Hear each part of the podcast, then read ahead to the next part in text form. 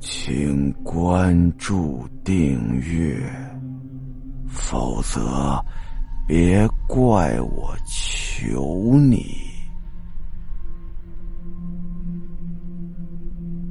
预言。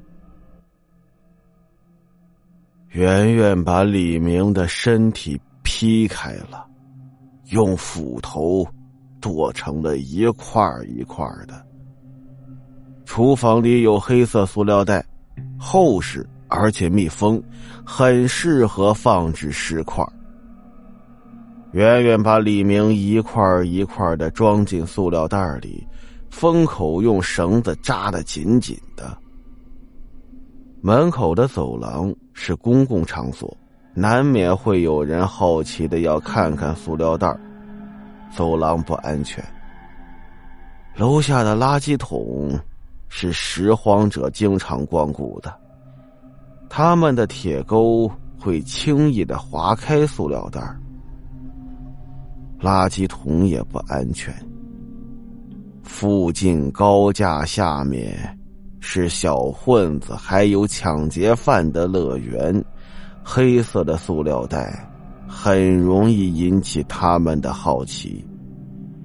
高架桥下也不安全。最安全的地方，还是在家里。圆圆把塑料袋拖到厨房，藏在门后面。圆圆不喜欢再看见李明了，他不想再看见李明了。从此之后，他就不用再听到李明无休无止的唠叨。从此之后，他就可以彻底摆脱李明神经质的言语了。这个世界安静了，因为李明被圆圆杀了。不用再听李明每天用平静的口气诉说着谁谁谁要死的信息，不用再看李明面无表情、寡淡无味的脸孔了。结婚好多年了，圆圆受够了、厌倦了、烦躁了，没有激情，没有浪漫，没有快乐，只剩下唠叨。别的都没了，安静。圆圆只想要安静，而李明却始终不懂，以为圆圆不介意他的喋喋不休。圆圆害怕李明讲话呀，渐渐李明的话成了圆圆心头一个放不下的重担。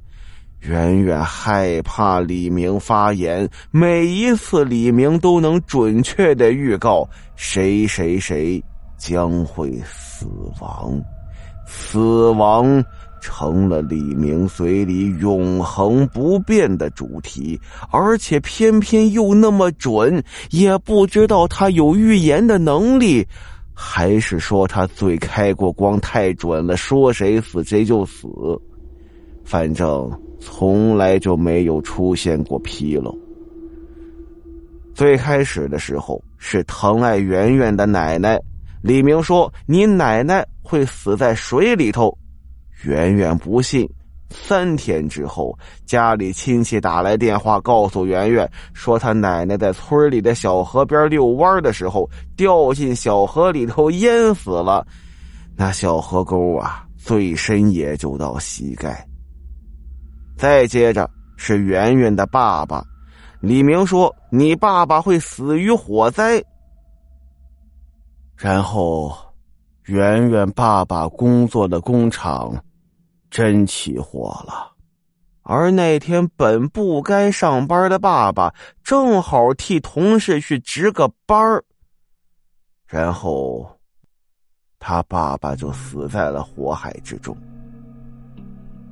再然后是圆圆的妈妈抱着他们刚出生的孩子坐飞机，结果飞机失事，这又是李明之前所严重的。前两天要去上海，李明就在飞机快要起飞的时候，突然从座位上站起来，在飞机过道上是跑来跑去，一边跑一边喊：“死神要来啦！飞机要出事儿啦！你们都是机器人！这是第六次循环啦！如何如何？”最后啊，因为公共安全的问题，这飞机航班取消了。李明被当成了精神病，给关了好几天。而他之前所预言的那些，都是圆圆最亲的人呐，父母、孩子，还有奶奶，这是他的挚爱双亲，唯一的骨肉啊！回想起这些，泪水苍凉的就划过了圆圆看似平静的脸。当时。圆圆偷偷在看李明，李明没有表情，只是嘴里在嘟囔，又开始预言了。圆圆特别害怕和李明对话，害怕看见李明，害怕听李明讲话。他避开李明，李明成为他心头一片巨大的阴影，一个恐怖的原点。圆圆，不要再听李明的任何话了，不要再听到李明的任何预言了。他承受不住一次又一次的打击，他不想再听李明嘴里说出的任何噩耗，他要杀了李明。好了，今天的故事到这儿，咱们下集再见。